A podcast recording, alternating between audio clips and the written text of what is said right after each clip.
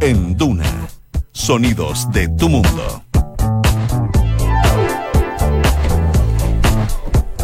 Dos de la tarde en punto. ¿Cómo están? Muy buenas tardes. Bienvenidos a la tercera PM junto a Radio Duna en esta tarde de día miércoles 17 de abril de 2019, de una semana corta. A esta hora hay 27,3 grados de temperatura en Santiago.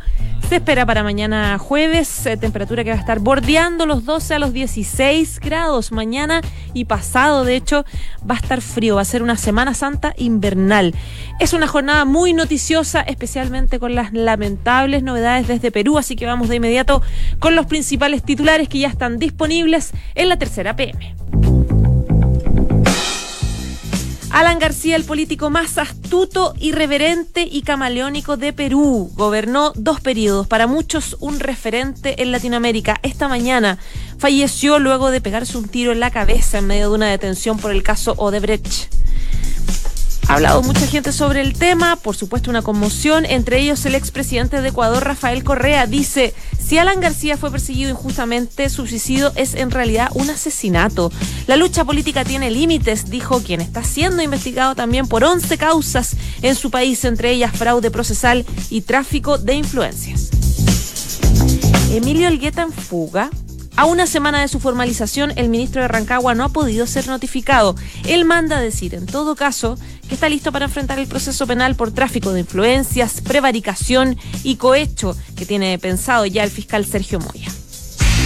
Entre 7 y 14 millones de pesos reciben los funcionarios del Senado. El recién electo, de hecho, ayer, secretario de esa corporación, Raúl Guzmán, llega mandatado a revisar esos montos.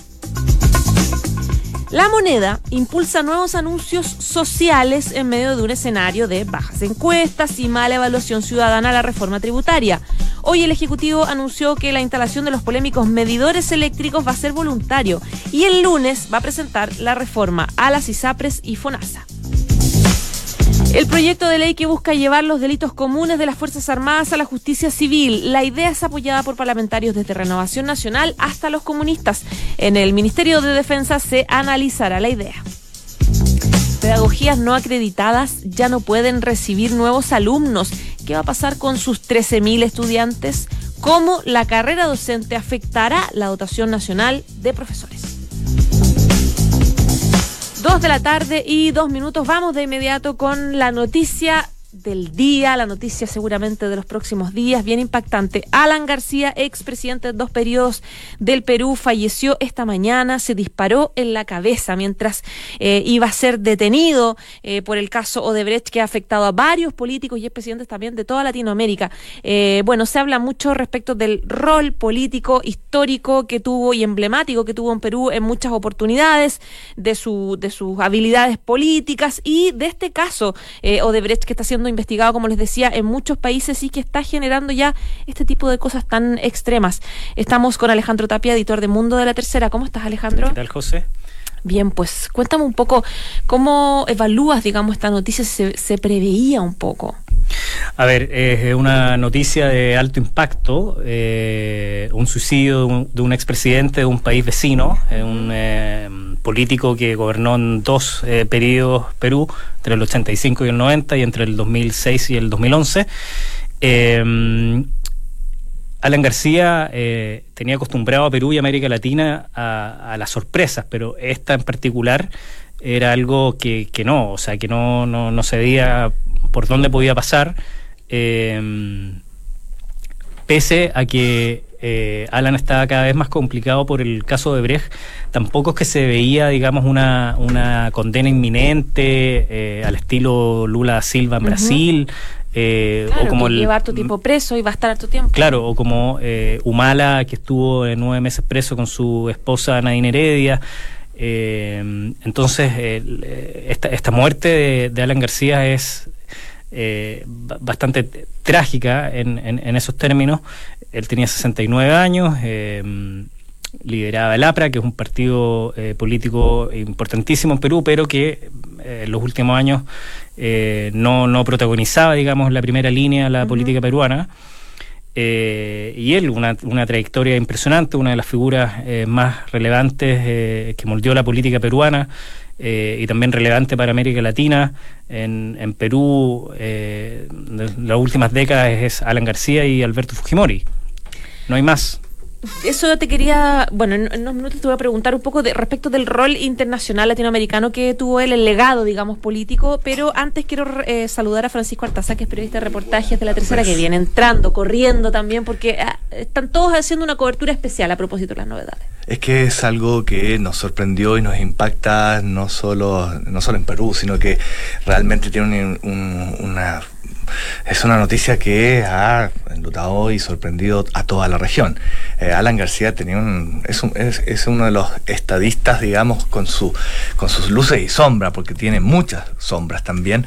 Eh, es un personaje tremendamente controvertido, pero que sin duda es uno de los mandatarios que se van a recordar durante largo tiempo, digamos, en eh, América del Sur principalmente.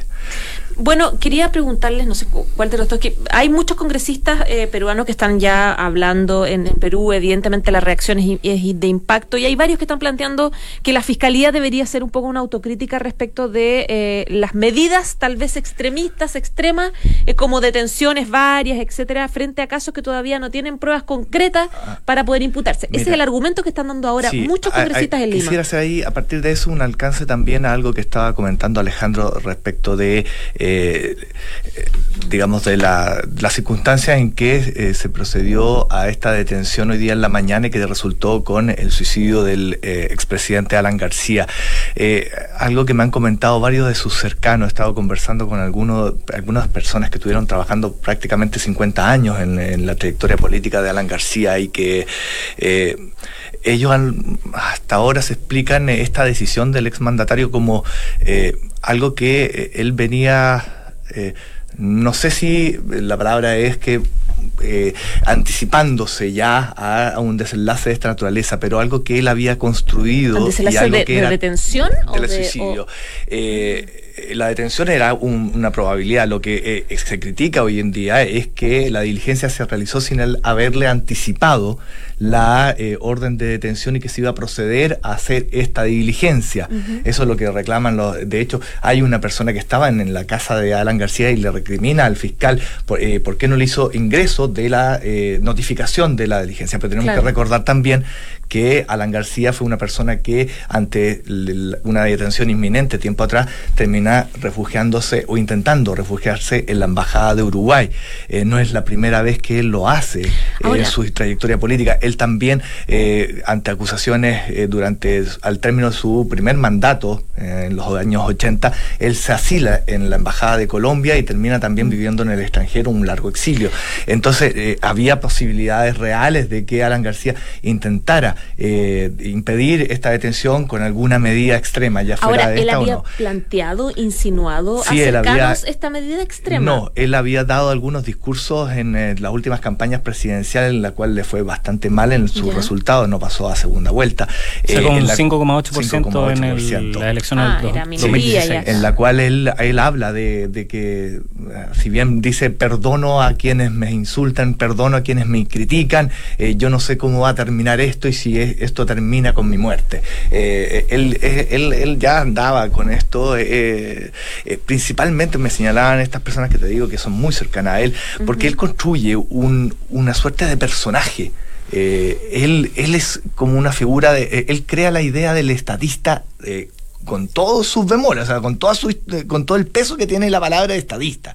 Él se siente un personaje por encima del bien y el mal en Perú, él, y por lo tanto eh, eh, tiene esta majestad de la presidencia, del cargo de la presidencia tremendamente fuerte. Eh, en Chile yo lo podría homologar un poco a la idea de Ricardo Lagos, de esta figura del estadista que va a ser expresidente por siempre, y, y que para él una detención y terminar en la cárcel era algo muy, muy difícil de aceptar. Mira, ahora bien, eh, el, punto es que eh, por mucho que eh, Alan García haya construido este relato, ¿no? de hecho, en su última entrevista a RPP ayer, en el fondo él, decía, soy cristiano, creo en la vida después de la muerte, por mucho que haya dado ciertas señales, eh, que se pegue un tiro en la cabeza, yo creo que eso no se le pasó por la mente, digamos, a, ninguno de sus eh, asesores más cercanos como Jorge del Castillo, Mauricio Mulder, etcétera, etcétera. Tampoco dio pistas en esa Pero lo que, lo que decía eh, Francisco también tiene mucha razón en la personalidad, digamos, de Alan García, con un poder de oratoria que se lo reconocían sus propios enemigos políticos, con un poder de convencimiento en sus mítines que en, Perú siempre solían decir que preferían no escuchar a Alan García porque los iba a terminar con convenciendo a votar por él después. Mm. Eh, un personaje, digamos, criado a la antigua, eh, bajo el alero de Víctor Raúl Laya de la Torre. Eh, que construyó también eh, una suerte de mito. Eh, él cuando termina su primer gobierno, que fue desastroso en términos económicos, él es eh, em, ante un inminente arresto del régimen de Fujimori, él se escapa, digamos, por las casas de sus vecinos, pues se mete en la maleta de un auto, después parte al exilio en Colombia y luego en Francia. O sea, estábamos acostumbrados a estas eh, acciones eh, inesperadas de Alan. Eh, también hace un, tiempo se intentó refugiarse a la Embajada de Uruguay. Pero claro, un suicidio en, en, en, y tal como fue, eh, es absolutamente, digamos, eh, eh, trágico en, para sus adherentes en una figura que era tan amado como odiado en, sí, eso Perú. Es, muy interesante.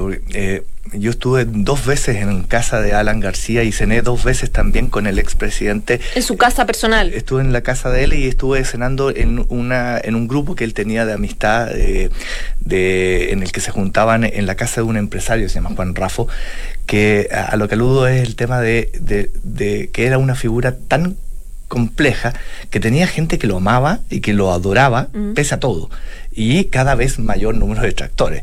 Eh, pero en esta vivienda del, del empresario Juan Rafa, tú lo primero que llegabas y lo que veías era una pequeña estatua de eh, caballo loco, como le llamaban en los años 80 a Alan García, por esta... Eh, por su ímpetu. porque el tipo era un... Por, su personalidad. Un, un ímpetu tremendo, era donde él colocaba sus metas, se lanzaba sin medir consecuencias en eso.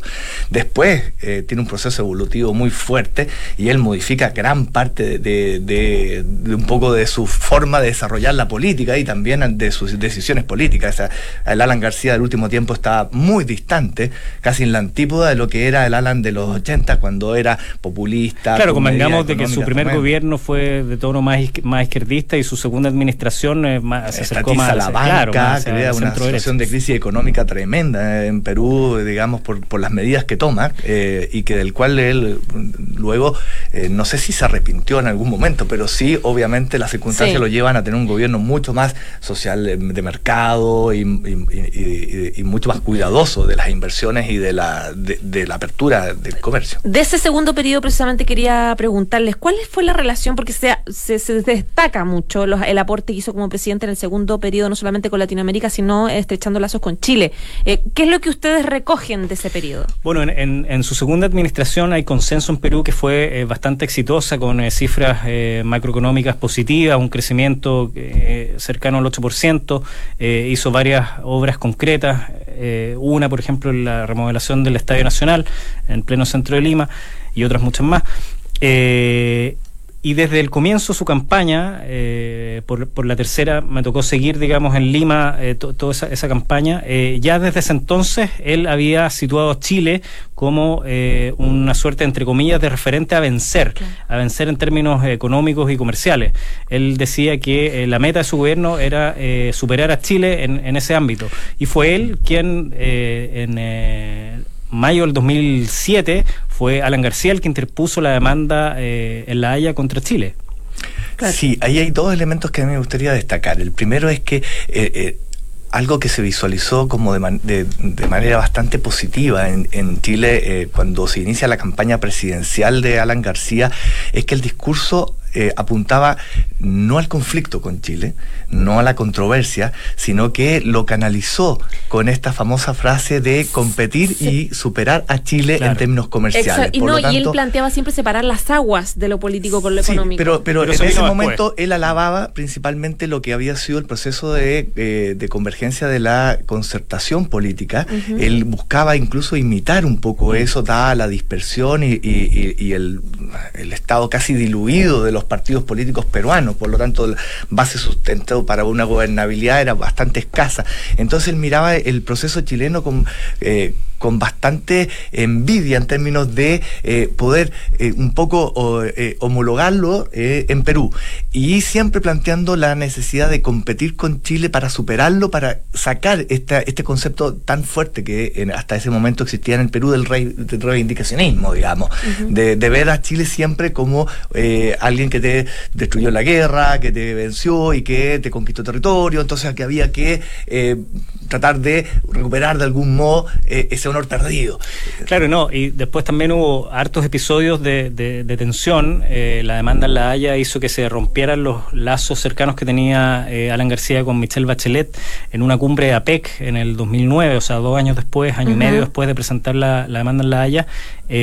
Alan García se retira de esa cumbre después de acusar a, Chile de espionaje. ¿Se acuerdan del caso del espía, del supuesto espía? E incluso en esa ocasión Alan García García habla de que Chile estaba teniendo un comportamiento de una republiqueta.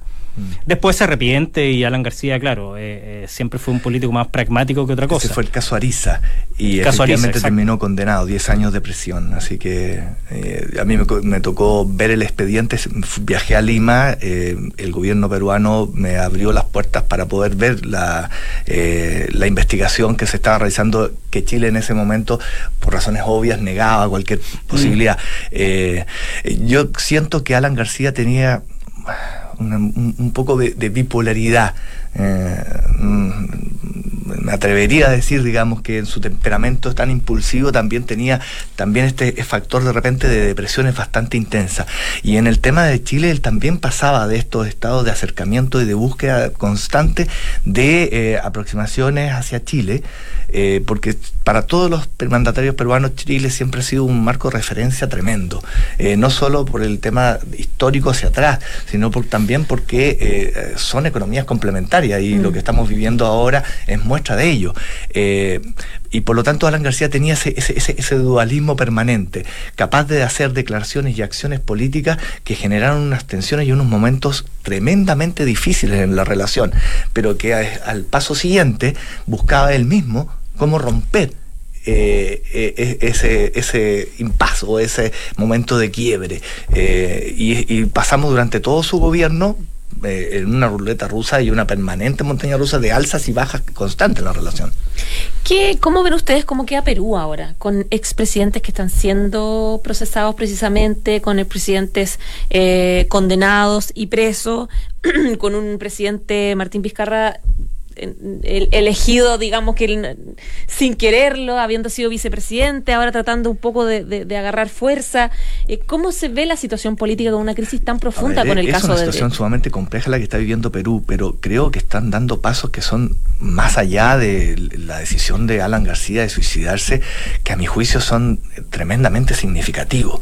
O sea, lo que está haciendo Perú en términos de destruir una historia de corrupción, eh, siendo capaces de llevar adelante investigaciones de esta magnitud contra tres expresidentes, eh, contra dos candidatos presidenciales importantes, o, al menos figuras relevantes, eh, como son Nadine Heredia, esposa de Ollantomala, que es una de las principales líderes del Partido Nacionalista, y también contra Keiko Fujimori, que ha sido varias veces candidata presidencial, y eh, yo creo que más allá del momento que están viviendo, que va a ser muy difícil para Perú, eh, lo que pueda venir después, en términos de interferencia sobre el Poder Judicial para limpiarlo, para poder eh, eh, modernizar y hacerlo más eficiente, eh, creo que a, todas luces siempre eso es positivo.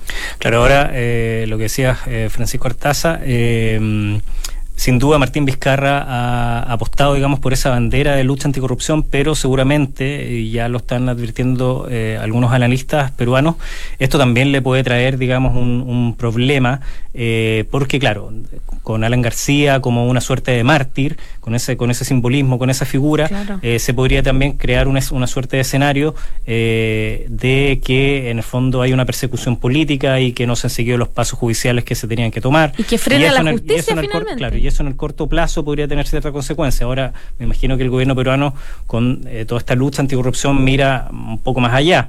Pero sin duda esto podría golpear eh, también la imagen eh, de Vizcarra en, en, lo, en, lo, más inmediato. La posición de Vizcarra es muy delicada porque mm. él ha logrado sostenerse porque olfateó muy bien. Partamos de que no está legitimado, digamos. Yo creo que, sí está, no, yo creo que más allá de la forma y la situación en la que llega, Martín Vizcarra a esta altura está absoluta y completamente legitimado. O sea, el apoyo que tiene en términos de encuesta, que en los momentos más duros, porque él también tiene que hacerse cargo de la situación económica peruana, no solo del tema de la lucha contra la corrupción y la limpieza en esos aspectos de Perú.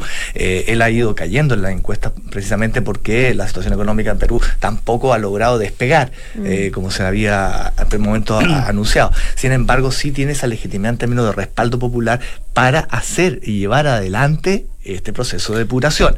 es la el opinión pública valora y respalda la, operación la situación delicada que tiene Vizcarra es porque él no tiene ningún respaldo, no tiene bancada en el, en el Congreso peruano. y por lo tanto, lo que pueda ocurrir, como dice Alejandro Tapia, eh, a partir de la situación del suicidio de Alan García, puede generarse un escenario muy complejo para el presidente, porque obviamente aquí van a aprovechar todos a tomar agua para su molino. Claro, ahora lo que sí es eh, eh, también interesante ver y, no por ello menos dramático que el caso de Brecht en América Latina ya le costó el puesto a un presidente, Pedro Pablo mm. Kuczynski, que dicho sea de paso, la semana pasada ingresó a prisión bajo esta misma figura por la que se quería arrestar hoy a Alan García. Eh, Lula Silva está eh, cumpliendo eh, prisión en Curitiba y ahora el suicidio, digamos, de Alan García también en el marco de la misma causa es, complejo el caso el proceso de, extradición de Toledo que todavía no ha avanzado pero se, también se le está siguiendo sigue en Estados Unidos está en prisión preventiva Keiko Fujimori no mm. si este, el tema de Obredech en sí es una novela de Netflix una serie ya pues, Pancho, Alejandro, muchísimas gracias, por venir. Y bueno, ya vendrán nuevamente con más novedades. Muchas gracias. Gracias. Chao. Que estés bien, chao, chao. Estás en la tercera PM con María José Soto. Dos de la tarde y 21 minutos. Vamos a noticias de Chile a propósito de anuncios que está haciendo la moneda en un escenario bastante complicado porque según las últimas encuestas respecto que o que evalúan la gestión del presidente Sebastián Piñera y del gobierno en general eh, no se ha visto con los mejores ojos que el gobierno haya impulsado tanto y con tanta fuerza la reforma tributaria básicamente porque hay una sensación en la opinión pública de que no hay una, un beneficio directo rápido eficaz eh, digamos a, su, a su día a día eh, en ese contexto es que el gobierno en las últimas horas ha hecho anuncios bastante importantes. Uno de ellos lo dijo en abril a propósito de la reforma a la salud que se va, se va a hacer a, las ISAPRES y, a FONASA. Y hoy también hubo otro anuncio respecto de los famosos medidores eléctricos que generaron tanta polémica por los costos que van a significar, etcétera, etcétera. Bueno, ahora van a ser voluntarios. Se anunció hoy día. Es parte todo de un paquete que vamos a hablar con Alberto Labra, que es su editor de Política de la Tercera. ¿Cómo estás, Alberto? Hola, José. Buenos días. Pues. Buenas tardes ya. Buenas tardes, sí. Cuénteme.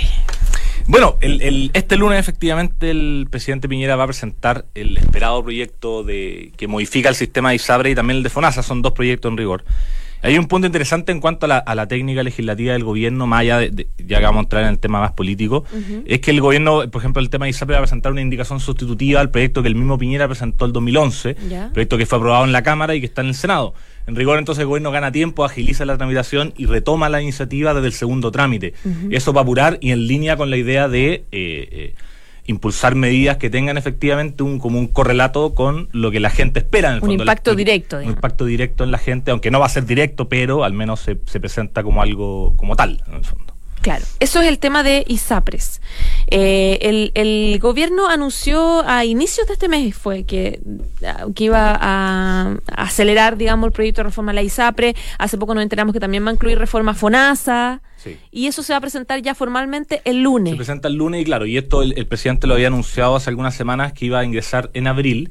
Eh, Claro. y lo, hizo- lo hace justo en medio de la polémica que había por el aumento del- de los planes de las principales ISAPRE. Fue un Y- día después, de hecho, me parece. Claro, y a lo que se suma también el hecho de la, la decisión de aplazar la entrada en vigencia de esta norma eh, por parte de la superintendencia que bajaba los precios de, de los planes para ciertas personas que salen de los tramos como riesgosos, por así Claro, decirlo, de, son de- de las, edad. las guaguas y las mujeres de 40 Exacto, años, en el fondo. Exacto. Y se hace en, en ese contexto el gobierno y ahora ya concreta que se va, a presentar en abril.